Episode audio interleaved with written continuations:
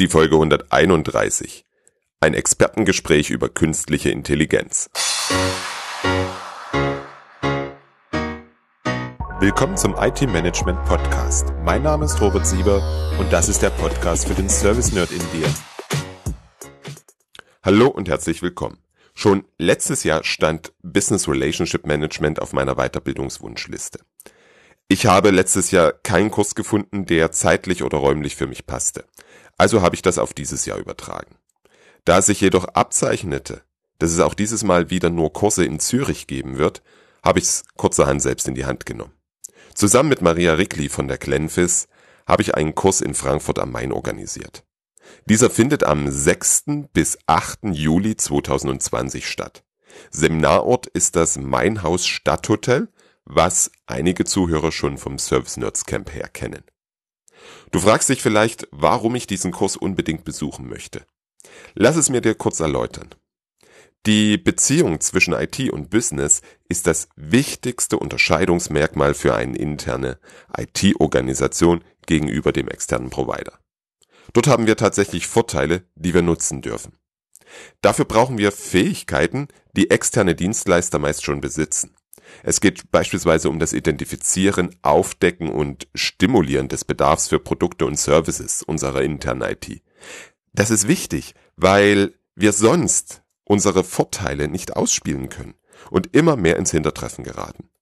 Es geht auch um das Herstellen des Gleichgewichts zwischen streng limitierten Angebot und möglicherweise unbegrenzten Bedarf, um sicherzustellen, dass das Business den größtmöglichen Wert zu kleinstmöglichen Preisen und den bestmöglichen Service erhält.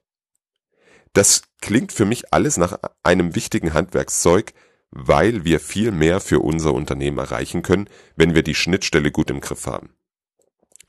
Ob das Business Relationship Management der heilige Kral ist, wie es von Vertretern der Zertifizierungsindustrie dargestellt wird, werde ich im Juli einfach mal selbst herausfinden. Du findest den Kurs bei Glenfis auf der Webseite www.glenfis.ch. Mit dem Code brmpspecial.de zahlst du als Podcasthörer nur 2300 Euro anstatt der üblichen 2550 Euro. Du findest in den Shownotes zu dieser Folge auf www.different-thinking.de auch die Informationen zum Kurs. Worüber ich auch gern mehr wissen möchte, ist künstliche Intelligenz. Deswegen habe ich mir heute Peter Seeberg eingeladen.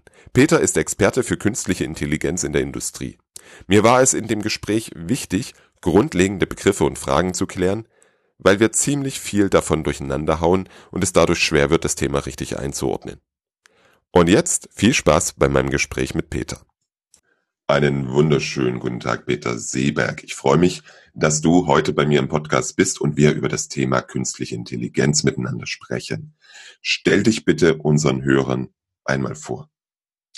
Ganz gerne, Robert. Äh, mein Name ist Peter Seeberg. Äh, ich bin ein Holländer, äh, der aber seit langer Zeit hier in Deutschland, meiste Zeit hier im Münchner Raum wohnt und lebt ja, vor langer Zeit geboren in Holland, habe da Computer Aided Design studiert, war dann über 25 Jahre in der IT unterwegs, meiste Zeit bei der Firma Intel, komme vielleicht später noch drauf.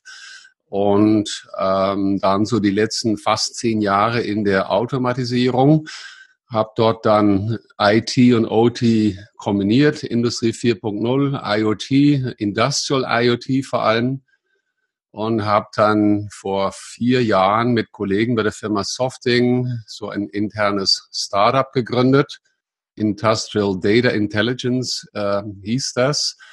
Und haben dann angefangen, nicht nur, was wir schon immer gemacht haben, Daten in der Industrie zu sammeln, sondern diese Daten auch auszuwerten, somit ich immer mehr Richtung Machine Learning und später dann KI ähm, hingegangen und seit letztem Jahr bin ich als KI-Berater vor allem tatsächlich in der Industrie unterwegs.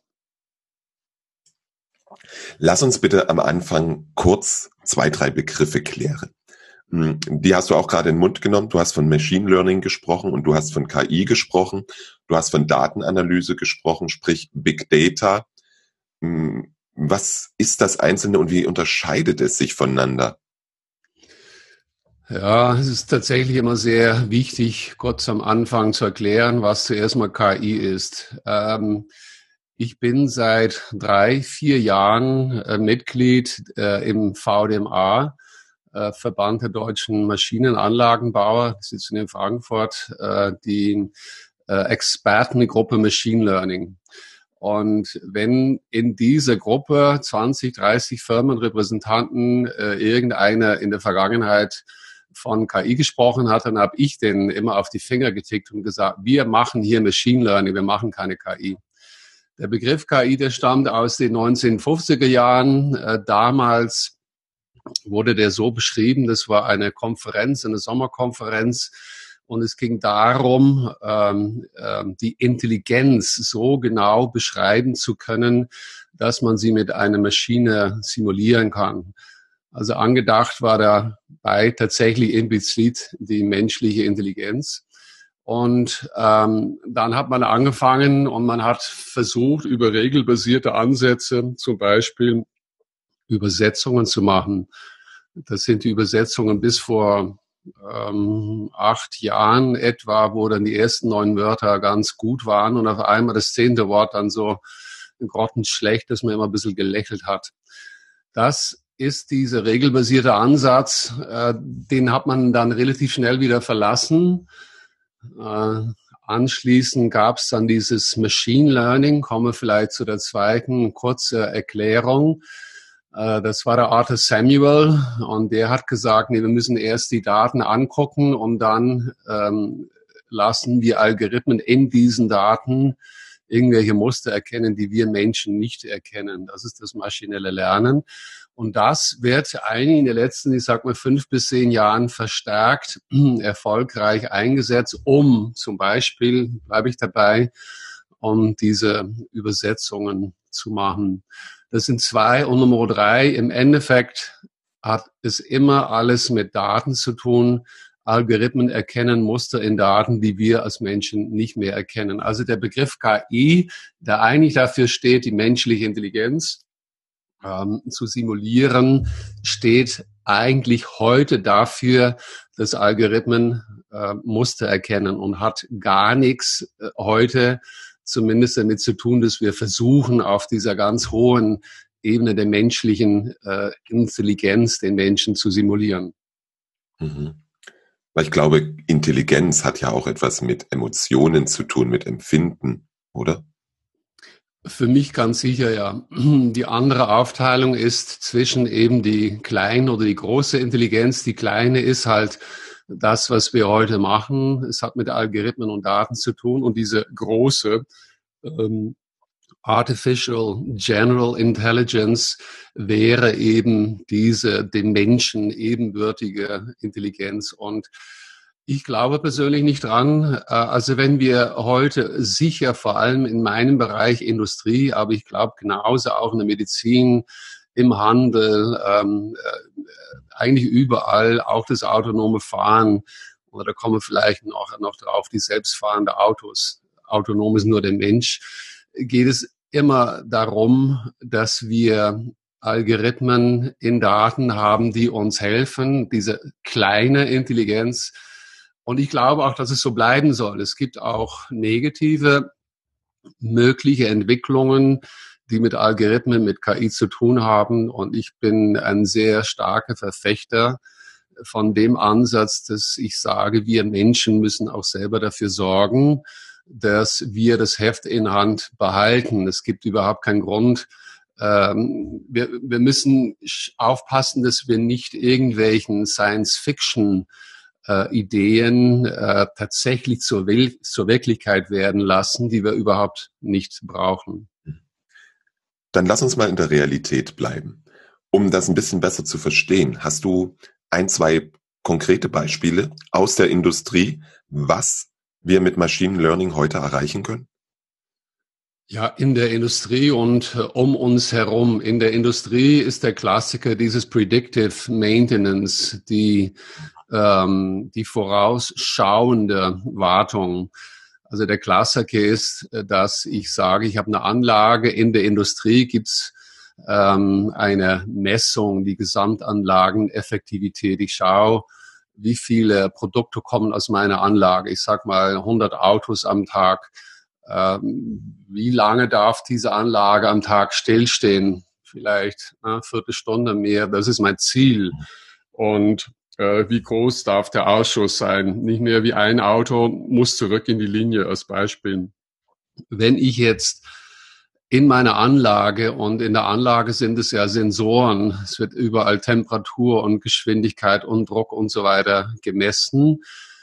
Und wenn ich das mache, ich führe das in ein, ein algorithmisches Modell ein und äh, ich habe in der Vergangenheit diese 100 Prozent eben nicht erreicht, die wird typischerweise nie erreicht. Ich habe vielleicht ein 80 oder 90 Prozent. Also ich habe immer noch 10, 20 Prozent Verbesserungsfähigkeit dann kann ich, indem ich diese Daten in dieses Modell, in dieses algorithmische Modell reinführe, vorher sehen.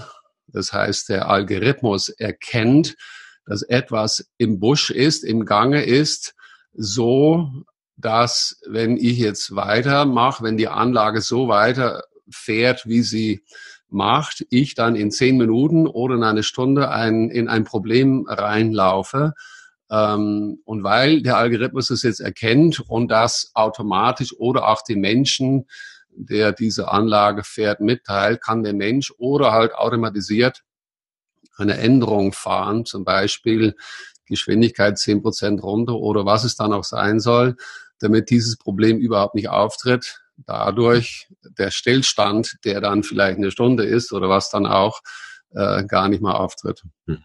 Mhm. Ich verstehe. Da guckt sich die Maschine, der Algorithmus guckt sich Daten an, korreliert diese Daten und kommt zu einem Ergebnis. Hm, wie viel Mensch steckt denn jetzt in diesem Algorithmus dahinter? Weil wenn, wenn, wenn ich so höre, maschinelles Lernen, dann habe ich die Assoziation, die Maschine lernt. Äh, das mit dem Machine Learning ist in dem Sinne, hat also Nummer eins tatsächlich äh, hat nichts mit Maschine, nicht im Maschinenbau Maschine zu tun. Gemeint wurde damals von Samuel Adams a Machine eigentlich ein PC, also ein PC. Ja klar. Ja genau. Also in dem Sinn PC ein Programm, ein Programm. Ja, definitiv. Und äh, es ist aber tatsächlich gut. Es geht darum, äh, was was seitdem, also die ersten 50 Jahre von Moore's Law war es immer so, äh, dass wir gesagt haben, ich habe einen Prozessor, einen PC und darauf läuft ein Programm und ich, äh, ich, ich programmiere jetzt das Programm und wenn es fertig ist, getestet ist, dann führe ich Daten zu und das Programm nimmt, macht eine Entscheidung oder, oder gibt mir was vor und ich Mensch mache die Entscheidung. Was jetzt immer mehr tatsächlich der Fall ist, dass zuerst die Daten kommen und ich gebe diese immer größeren äh, äh, Anzahl Daten, Big Data, kann Big Data sein, muss nicht, können wir auch noch besprechen. Und dann erkennt tatsächlich ein Algorithmus in diesen Daten bestimmte Muster. Und das ist, was Lernen sein soll, quasi. Also die Muster sind zu komplex für uns in großen Anlagen. Man kennt das, ähm, derjenige, der seit 20, 30 40 Jahren an der Anlage steht, der hält nur seine Hand irgendwie auf den Motor und sagt, nee, alles gut oder uh, da geht jetzt langsam was schief. Der junge Mensch, der hat diese Erfahrung nicht, aber der Algorithmus, der erkennt das und das nennt man äh, Lernen, Lernen äh, aus Daten. Mhm. Ich habe tatsächlich äh, das jetzt nicht zu Ende geführt, die Beantwortung. Es ist wahnsinnig wichtig, dass im Endeffekt der Mensch, der Domänenexperte, der muss entscheiden, ob eine Korrelation, die von dem Algorithmus gefunden wurde, auch eine Kausalität ist. Also typischerweise in einem Projekt, äh, wenn man, äh, wenn man reingeht, dann nimmt man die Daten, äh, gibt die verschiedenen Algorithmen, verschiedenen algorithmischen Ansätzen und der Algorithmus, der findet vielleicht eins, zwei, drei, vier, fünf Korrelationen. Und eine Korrelation ist nicht dasselbe wie eine tatsächliche Kausalität. Damit geht man zurück zu dem Domänexperten, derjenige, der diese Anlage sehr gut kennt und sagt, schau mal her, Korrelation A, sagt der Domänexperte, ach nee, das war nur eine halbe Minute, wahrscheinlich war der Sensor da dreckig. Mhm. Korrelation Nummer zwei, ach ja, das ist interessant, ach nee, ich kann mich erinnern, das war vor drei Monaten, da war dies oder das los. Danke dir, aber gut, dass der Algorithmus es erkannt hat. Nummer drei, Und dann hat der Algorithmus vielleicht eine, eine Korrelation erkannt, wo der Domain-Experte sagt, das ist jetzt aber interessant, ich stehe seit 20 Jahren in der Anlage und ich hätte das nie gesehen.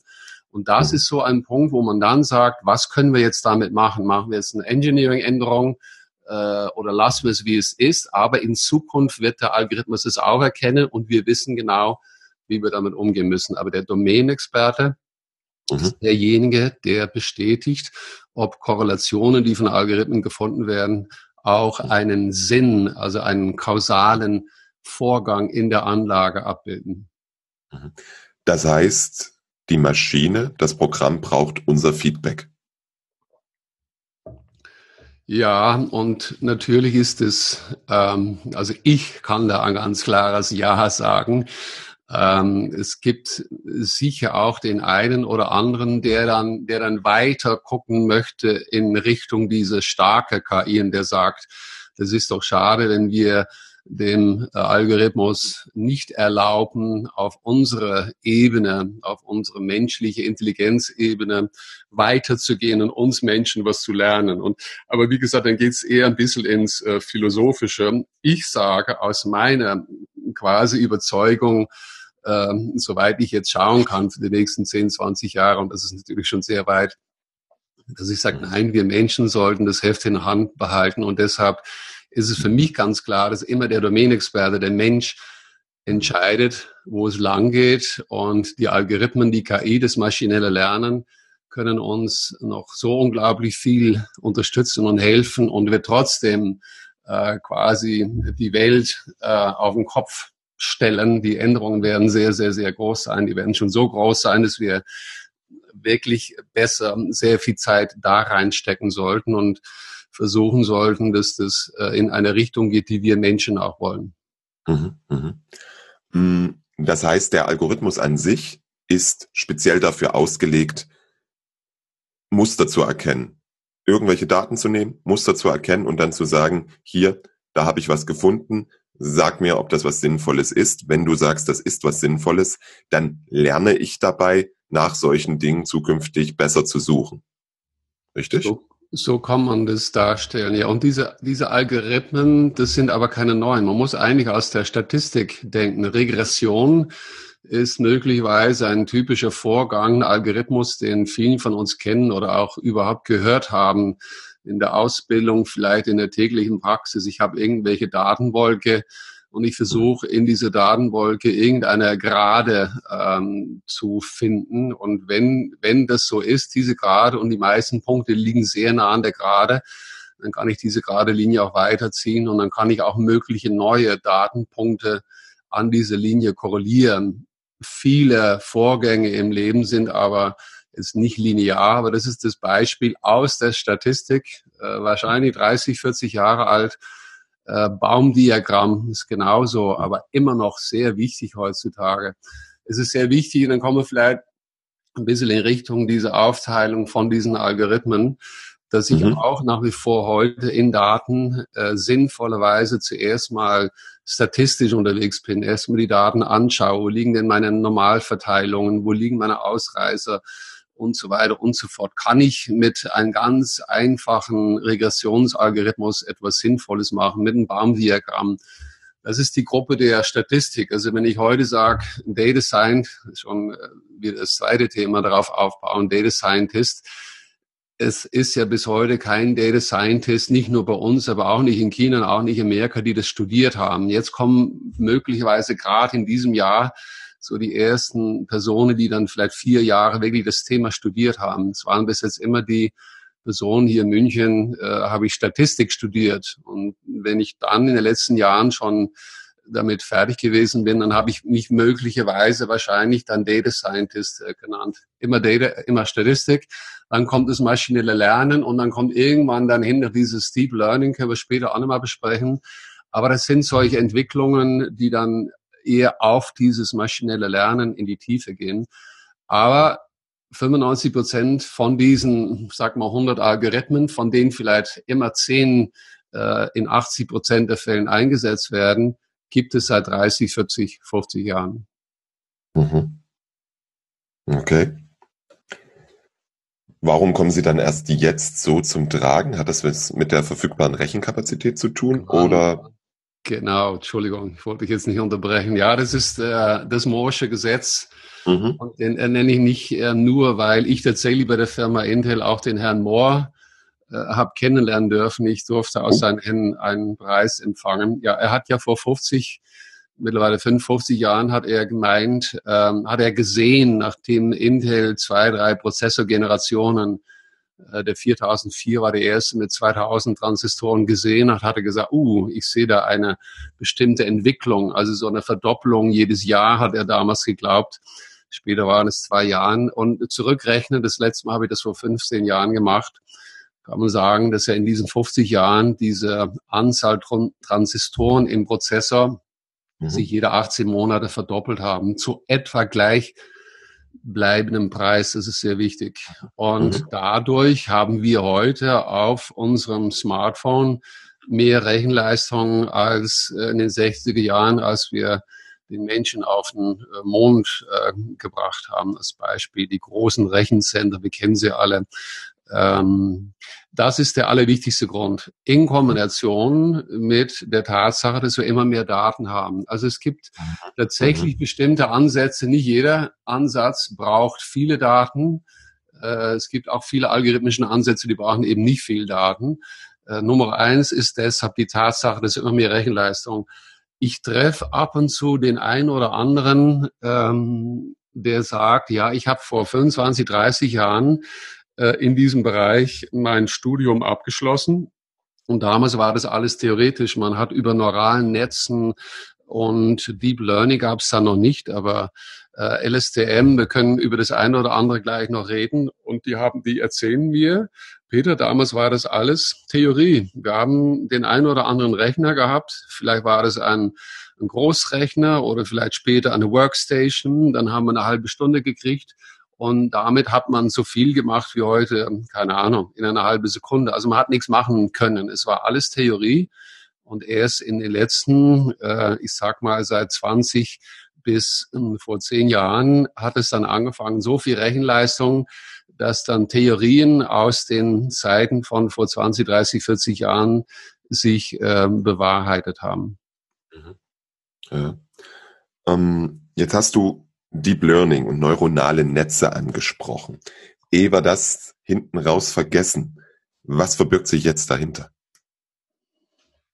Ja, ein neurales Netz ist äh, wie anderen algorithmischen Ansätzen ein Algorithmus, ein der in, in, in ganz äh, im allerfernsten irgendwie ähm, Vorgänge, die auch in unseren Hirn stattfinden, simulieren möchte. Aber dabei muss man immer sagen, die Menschen, die sich seit vielen, vielen Jahren mit dem menschlichen Hirn beschäftigen, sagen, wir wissen überhaupt nichts über das Hirn. Überhaupt ist jetzt übertrieben. Wir wissen so unglaublich wenig äh, über das menschliche Hirn, dass man damit sehr aufpassen muss. Aber der Gedanke ist, ein neurales Netz ist ein Algorithmus, ähm, der kann eine bestimmte Tiefe haben, der kann ein, ein Input und ein, eine Zwischenschicht und ein Output haben. Dann ist er also untief, shallow, dann ist es ein normales Netz. Und wenn diese Zwischenschichten, wenn das vielleicht fünf oder zehn oder hundert oder tausend sind, wenn es immer tiefer werden, dann ist es ein tiefes neurales Netz und dann gehe ich Richtung Deep Learning.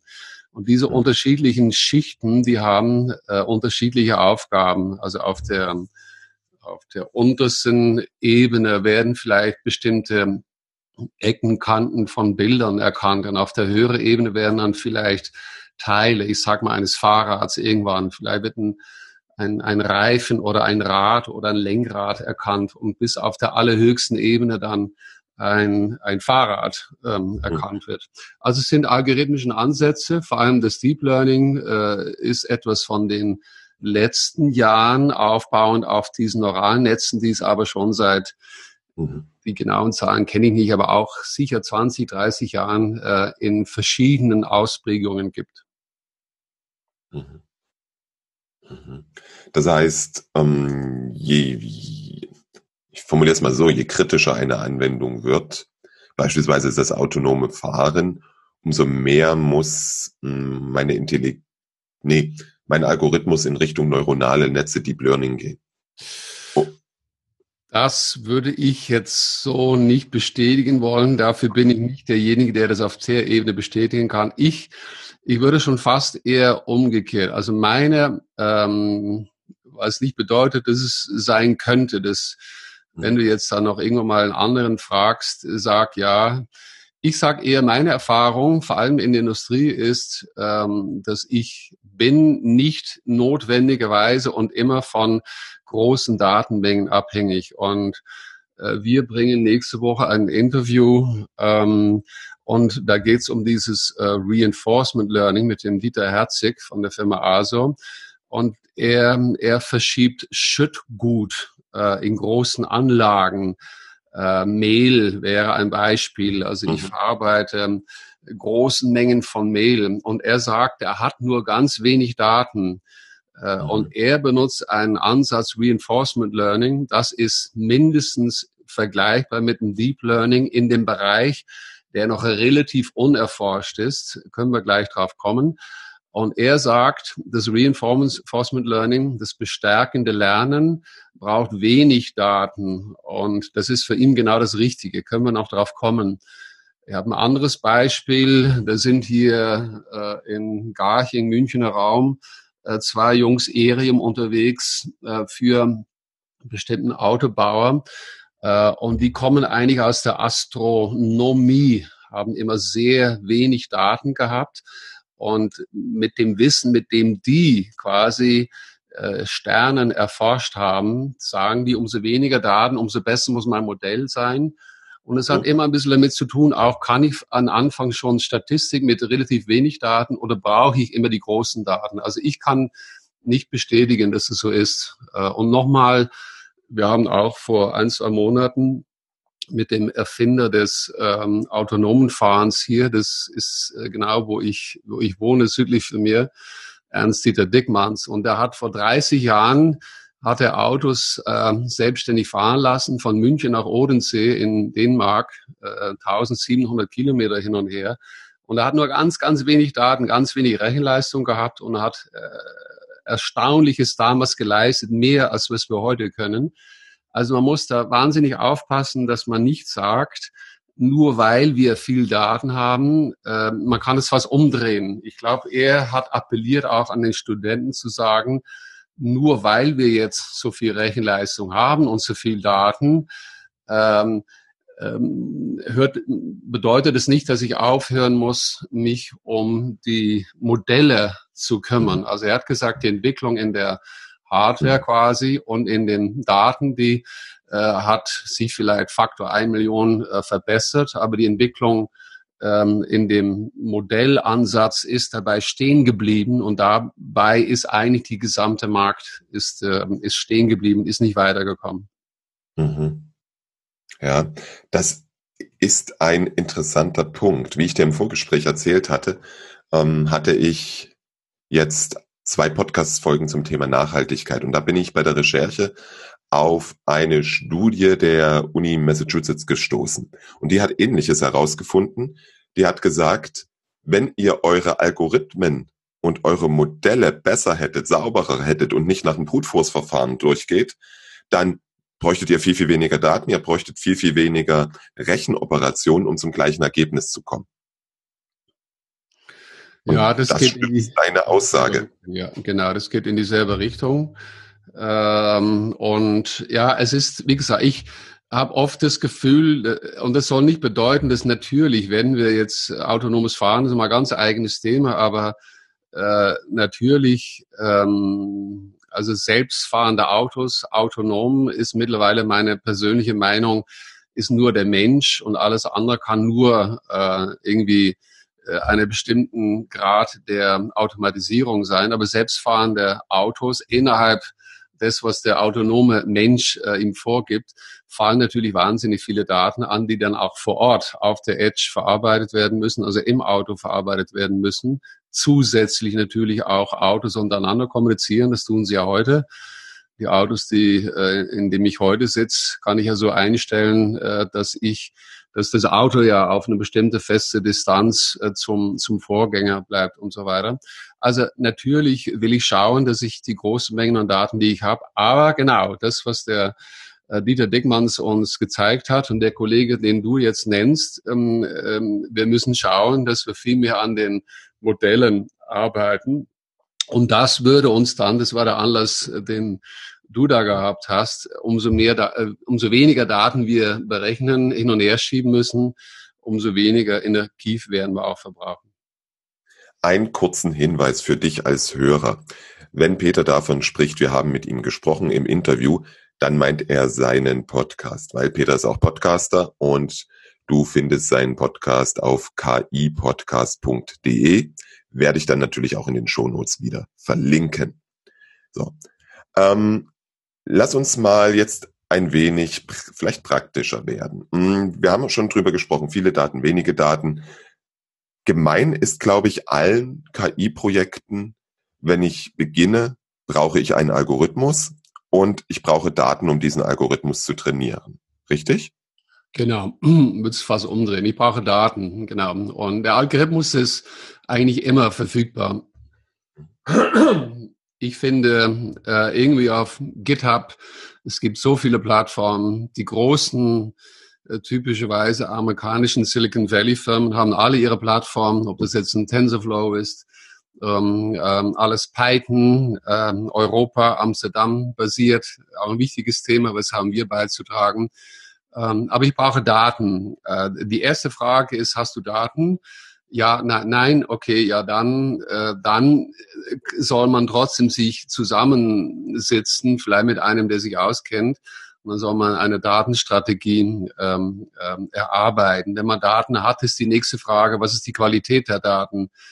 Ähm, und wenn die einigermaßen in Ordnung ist, äh, wenn nicht, normalerweise nicht, jedes Projekt, was man noch nicht äh, erarbeitet hat, äh, dauert ähm, diese Daten, Cleaning, Cleansing, das Saubermachen der Daten typischerweise bis zu 80 Prozent. Also bis ich, wenn das, mhm. wenn das kleine Projekt drei Monate dauert, bin ich zwei Monaten typischerweise beschäftigt, erstmal die Daten zu säubern bis dann überhaupt ich diese Daten einem Algorithmus äh, zuführen kann. Also Nummer eins Daten und dann korrekt Algorithmus. Mhm.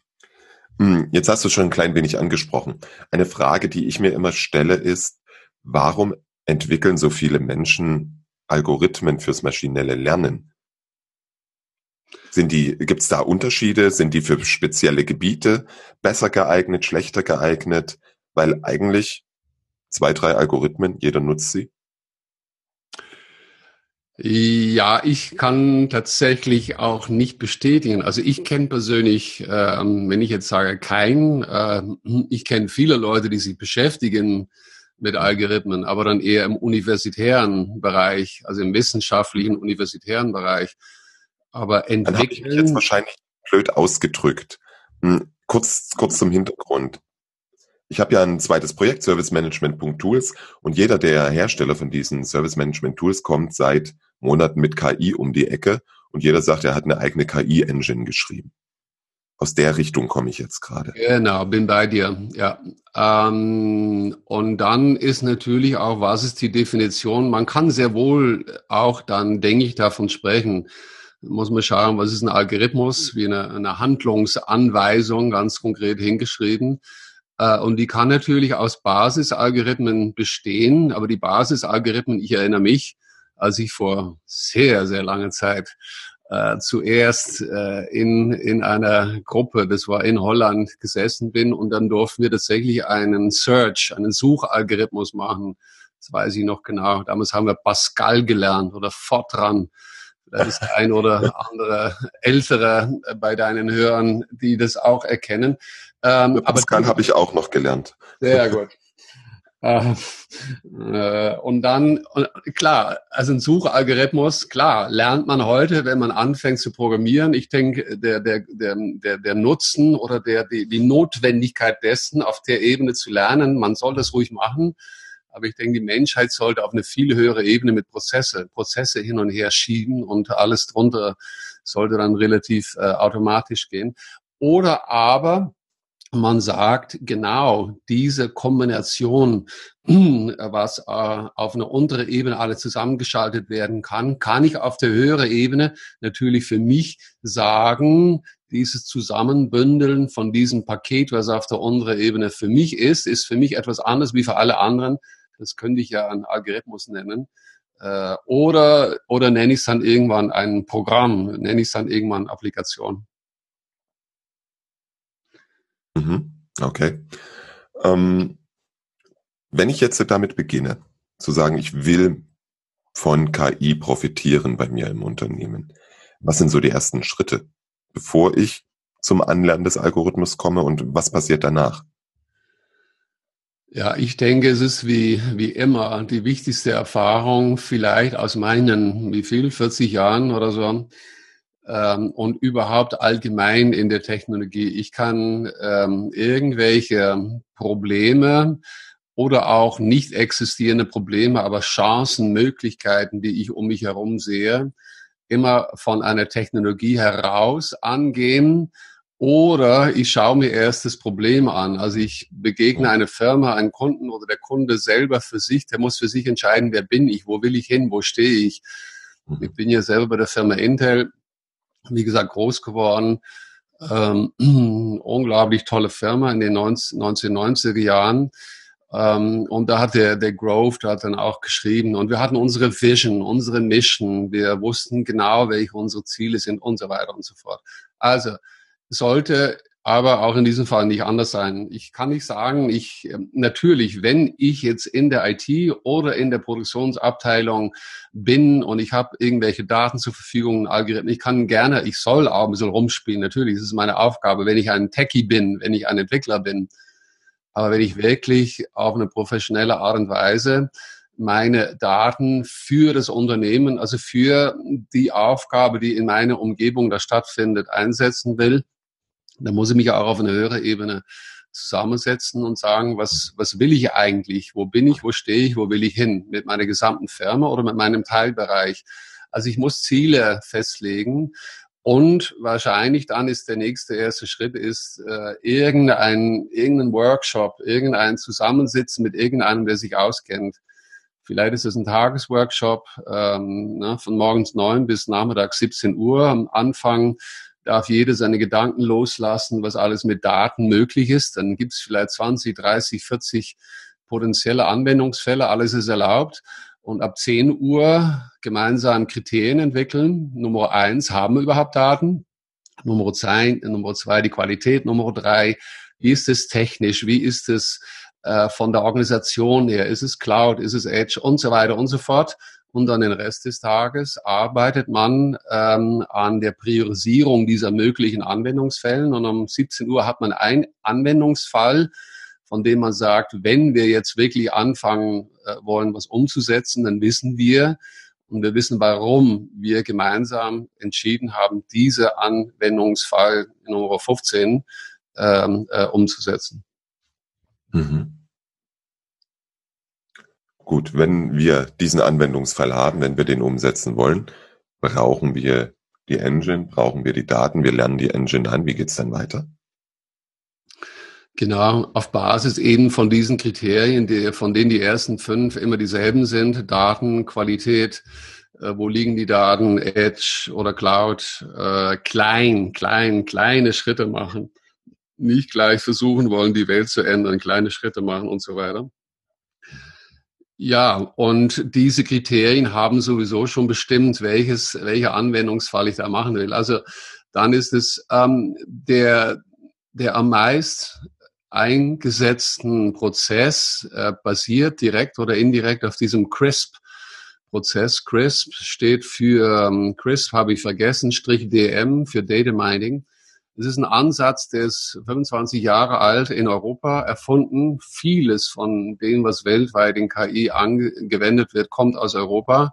Wir sind aber immer nur schlecht gewesen, das auch zu produktisieren. Produktisieren haben früher die Japaner mit unserem MP3 gemacht, Sony Walkman, und heute machen das im B2C-Geschäft die amerikanischen Firmen, die Googles, die Amazons. Äh, in B2B, bei mir in der Industrie ist es aber nicht so. Also wir sind nach wie vor die Nummer eins Ausrüster der Maschinen weltweit. Und solange wir dafür sorgen, dass wir die Maschinen auch mit KI ausrüsten, äh, wird es auch so bleiben.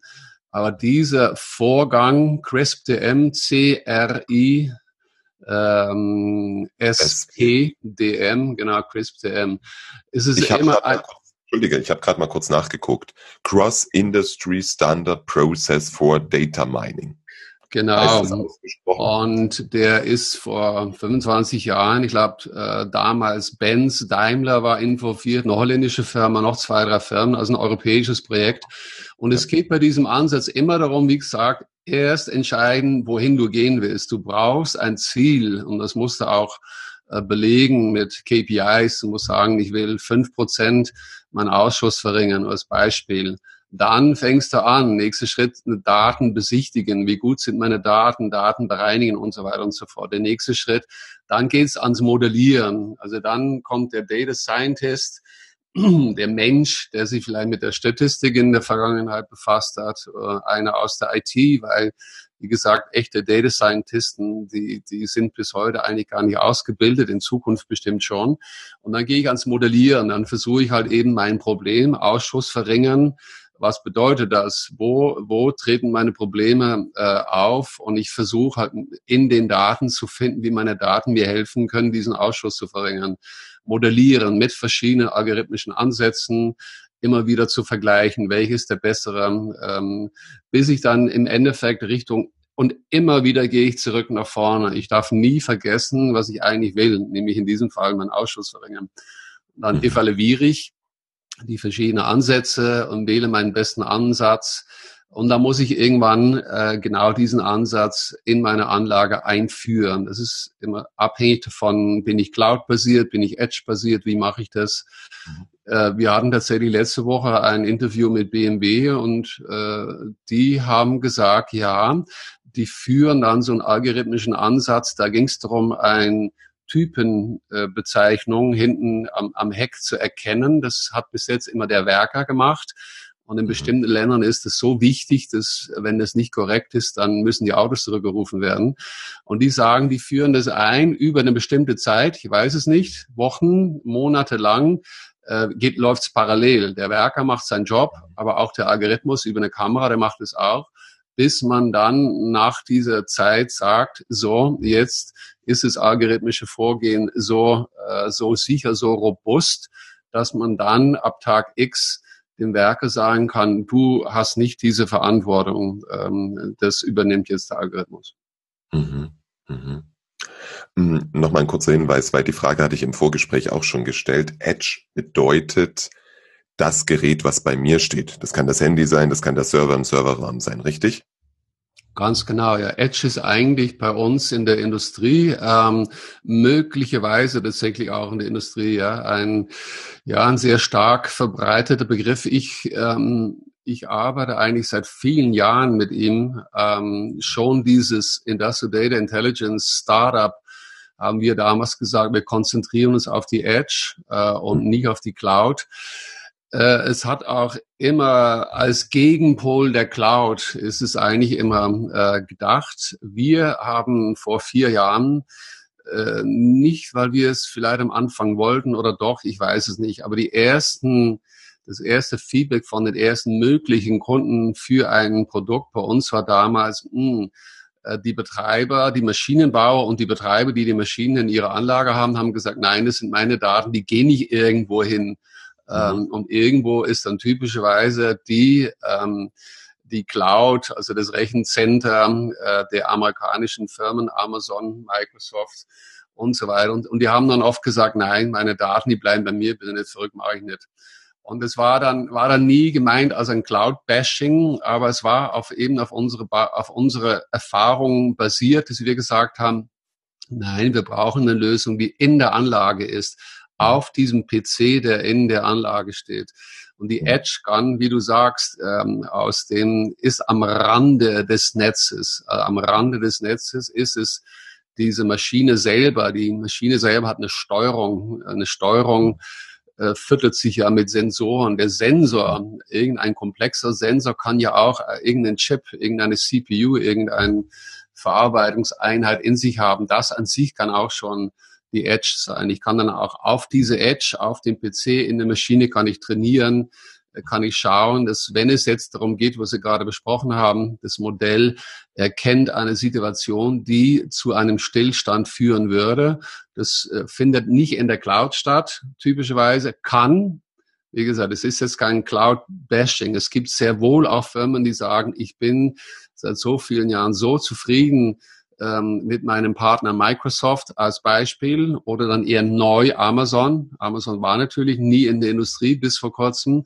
Ich bin so frieden mit dem, was die machen. Ich will unbedingt alle Daten aus meiner Anlage in der Cloud trainieren und möglicherweise, das ist dann die Frage, äh, wenn es keine zeitkritischen ähm, Ansätze in dieser Anlage gibt, dann kann ich sogar auch das Scoring, also das Inferring äh, Scoring in der Cloud machen. Wenn, wenn meine potenzielle Probleme nur auf Basis einen Minutentakt äh, stattfinden, dann kann das sehr wohl in der Cloud stattfinden. Viele industrielle Prozesse sind aber äh, auf Millisekunde getaktet, einige sogar auf Nanosekunden. Äh, und heute geht es überhaupt nicht, dass ich dann dieses Scoring, diese, diese Bewertung in der Anlage auf Milli bis Nanosekunde runter, also 10 minus 3, minus 6, die kann ich nicht in der Cloud machen, dafür reicht meine Bandbreite nicht aus. Und wenn ich einmal einen kleinen Ausfall habe, dann darf das nicht bedeuten, dass der Roboter auf einmal äh, eine komische Bewegung macht, ein Mensch neben ihm äh, ins Krankenhaus befördert. Ja. Mm, lass uns bitte noch zwei Themen beleuchten. Ich würde gern noch über den Data Scientist sprechen. Den hast du jetzt schon ein paar Mal in den Mund genommen, hast auch ein bisschen was dazu erläutert. Es ist ja ein neues Berufsbild und es scheint mir momentan so zu sein, dass das ja an verschiedenen Stellen gehypt wird als das wichtigste Berufsbild der Zukunft. Wie siehst ja, du das? Es wurde vor Jahren äh, Sexiest Job in the World äh, genannt. Es ist schon wieder zwei, drei Jahre her. Ja, es ist wie mit jedem Job, wie mit deinem, mit meinem. Äh, du bist jetzt hier mit dem Podcast unterwegs, ich mache das auch. Äh, habt ihr vorher gesagt, äh, gestern habe ich einen anderen Podcast gehört. Äh, da ging es mit dem Tom Buro, heißt der, glaube ich, oder? Äh, ist der ja. Vorsitzende von der ARD. Es ging, es war ein Gespräch unter Journalisten, wie die ganze journalistische Arbeit sich ändert und so weiter. Alles ändert sich. Das war nur ein Beispiel, äh, was du machst, was ich mache. Also jeder Zuhörer, ich bin wirklich davon überzeugt, ich brauche die Zuhörer jetzt in dem Sinne nicht kennen. Ich bin schon neugierig danach, aber habe heute Nachmittag einen Vortrag hier in München. Das sind Studenten von der Munich Business School. Den werde ich genau dasselbe sagen. Also der Job von jedem Einzelnen von uns wird sich dahin ändern, dass der der, der wiederholbare Anteil in unserem Job, der wird in den nächsten Jahren ähm, tatsächlich automatisiert werden. Dann geht es nicht darum, irgendwie eine Panik zu schüren oder Angst zu machen. Äh, sehr wichtig ist auch, dass es dieses Mal nicht wie in den letzten 100, 200 Jahren bei den industriellen Revolutionen 1, 2 und 3 immer um den Werker am Band geht. Aber es geht genauso gut. Beste Beispiel ist der Radiologe. Der hat auch einen sehr großen wiederholbaren Teil, nämlich das Schauen auf Bildern ähm, und Erkennen von irgendwelchen Anomalien. Äh, und da gibt es dann mittlerweile Lösungen, Ansätze, die zu, einen, zu einer höheren Genauigkeit kommen, wie äh, ein, äh, ein Radiologe und die ersten Systeme, die da auch freigegeben, geprüft worden sind und freigegeben worden sind. Das bedeutet, dass der Radiologe, wenn der heute vielleicht äh, 100 Bilder hat 100 äh, Patienten, hat 100 äh, äh, Bilder oder ein, ein Bild, weiß ich jetzt nicht, anschaut, dann werden in Zukunft, wenn es jetzt geht um ähm, Brustkrebsvorsorge, äh, wird das System möglicherweise schon 95 Bilder aussortieren als nein, ist kein Problem. Ähm, und die fünf Bilder, wo das System sagt, da ist möglicherweise ein Problem, hat der Radiologe dann sehr viel mehr Zeit, sich genau mit diesen äh, fünf Bildern zu befassen. Also jeder Job wird sich äh, diesbezüglich äh, grundlegend ändern. Mhm. Mhm. Hm. Frage aus rein persönlichem Interesse. Mein Kind kommt jetzt in die weiterführende Schule. Was ist wichtig für ihn? Ja, ich habe vorher schon ein wenig angedeutet. Ich denke, dass wir ähm, in den Schulen es wichtig ist, auch ähm, mein Kompagnon, der Robert Weber und ich, wir bieten sowas Ähnliches auch an. Äh, waren, also wir gehen in Firmen rein, äh, machen, nennen das KI in der Kantine äh, mhm. Bei Inter liest es hier früher in Feldkirchen Brown Bag Lunch. Ähm, mhm. äh, dann ist man nicht in die Kantine gegangen und hat nicht seinen Schnitzel und Pommes gegessen oder auch einen Salat. Hat gesagt, nein, ich habe von zu Hause ein Butterbrot oder nehme schnell einen Salat und setze mich in einen Raum, wo irgendeiner was zu erzählen hat. Ähm, mhm. Und wir, wir gehen dann rein und tun das so interviewmäßig und äh, erzählen dann, dann über KI äh, waren jetzt bei der Arbeitsagentur, sind bei anderen Institutionen auch unterwegs und würden das auch oder bieten das theoretisch auch Schulen an. Das können nicht nur wir machen, aber man sollte sehr wohl auch mit Kindern äh, drüber sprechen, was was ja was passiert um uns herum. Ja, äh, was ist, was bedeutet es, wenn ein Auto irgendwann selber fahren würde? Nur als Beispiel. Ich glaube nicht, dass man unbedingt auf der Ebene des Programmierens aber auf das Kindlichen, auf das grafische Programmieren sowohl. Ich habe da gestern was gesehen, ich muss das noch im Detail anschauen, äh, aus, äh, aus England, aus den noch Europäer, aber bald nicht mehr äh, bei den Kollegen. Äh, ich denke sehr wohl, dass man Kindern auch an das Thema ranführen kann. Auf mhm. der Ebene des Programmieren, ein if äh, A größer als B, dann Z und so weiter, daran glaube ich nicht äh, da muss sich jetzt keiner vor den Kopf gestoßen fühlen. Wie gesagt, also jeder repetitive Anteil in jedem Job, auch für die Entwickler und auch für die Data Scientisten. Und das habe ich äh, vorher mal wieder nicht äh, beantwortet. Ich verliere manchmal gerne so meinen, meinen Draht.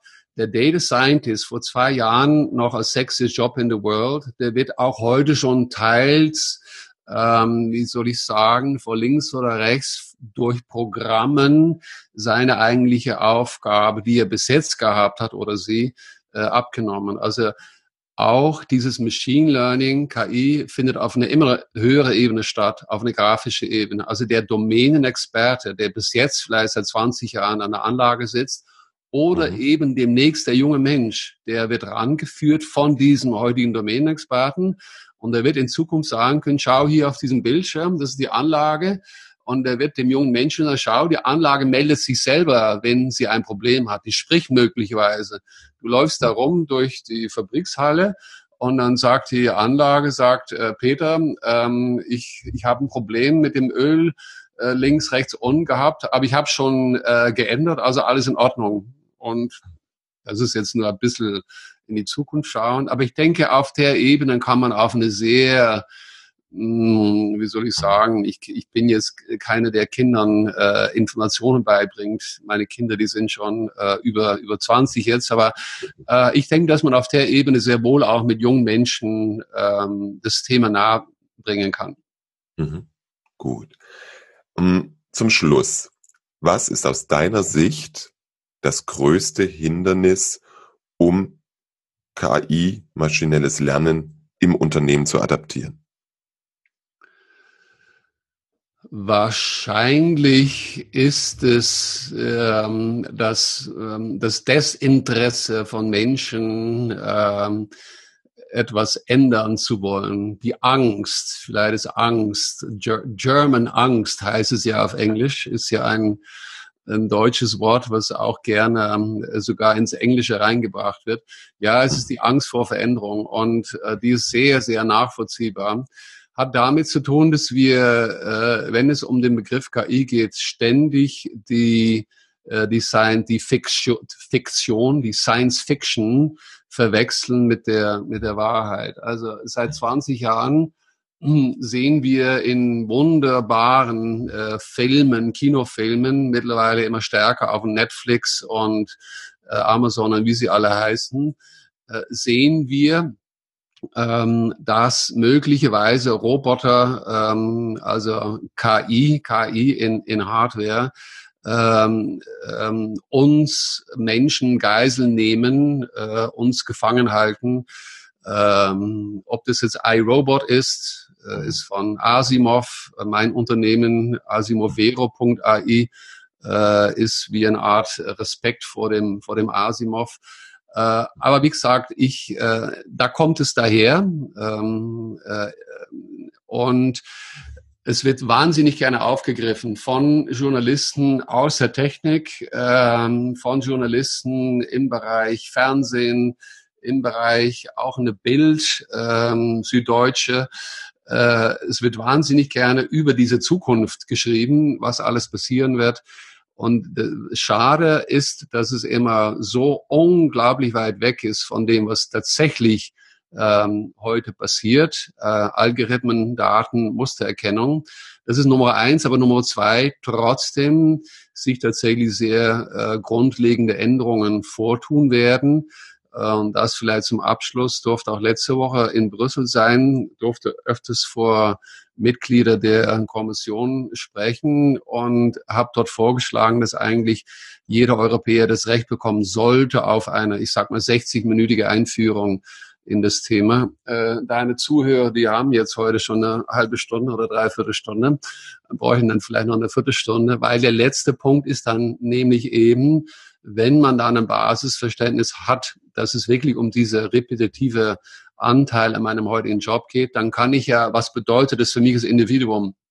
Kann ich entscheiden, soll ich nicht doch mal wieder zurückgehen zu dem kreativen was ich früher gemacht habe. Soll ich nicht lieber was Empathisches machen? Das war der Punkt von ganz am Anfang. Tatsächlich bin ja. voll bei dir. Nur der Mensch kann äh, Empathie, empathisch sein. Wir sind nicht alle empathisch, aber der Mensch, der hat das äh, Potenzial, das zu machen.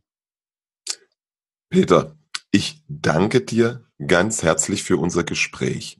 Abschließend, wo finden dich unsere Hörer im Internet?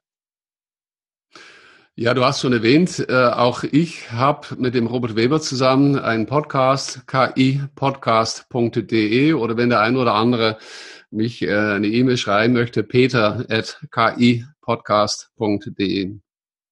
Mhm. Das lässt sich gut merken. Da finden wir dich und ich werde es natürlich in den Shownotes entsprechend verlinken. Hm, eine Sache fällt mir noch ein. Welches Buch zum Thema KI sollten wir unbedingt lesen? Das ist jetzt gar nicht so einfach, ähm, aber ich habe äh, seit vielen Jahren tatsächlich eine Liste. Mittlerweile sind aber 100, 100 okay. Webseiten, Bücher drauf. Ähm, ja, derjenige, der das haben will, äh, mich folgen auf LinkedIn einmal im Monat. Ähm, setze ich da eine aktualisierte Fassung drauf. Es muss ja nicht unbedingt ein Buch sein. Es gibt ein Standardwerk, das ist aber 1500 Seiten. Das ist nicht für jeden gemeint. Und auf diese Übersicht, die ich da habe, schaue ich auch, wer ist die Zielgruppe? Ist es jetzt der Entscheidungsträger, der Geschäftsführer, der was wissen will? Weil nächste Woche gibt es das Thema KI und er mhm. oder sie hat vielleicht keine Ahnung. Oder ist es der Entwickler, der auch noch sehr viel dazu und alles dazwischen, der Student, der Neugierige, es muss nicht unbedingt ein Buch sein, äh, KI in der Industrie, Podcast für denjenigen, der im industriellen Bereich unterwegs ist. So was ähnliches gibt es bestimmt auch für die Medizin und so weiter und so fort. Äh, Websites, es gibt viele YouTube-Videos, es gibt viele tatsächlich sehr gute ähm, äh, Online-Lernmöglichkeiten. Gut. Wunderbar. Ich danke dir ganz herzlich und bis zum nächsten Mal. Gerne, herzlichen Dank für die Möglichkeit, dass ich zu deinen Zuhörern heute sprechen durfte. Soweit mein Gespräch mit Peter Seeberg. Wenn du mehr über künstliche Intelligenz wissen möchtest, dann folge Peter auf LinkedIn. Momentan führt er einige interessante Diskussionen über die Regulierung von Algorithmen. Ich danke dir fürs Zuhören und freue mich, wenn du das nächste Mal wieder reinhörst.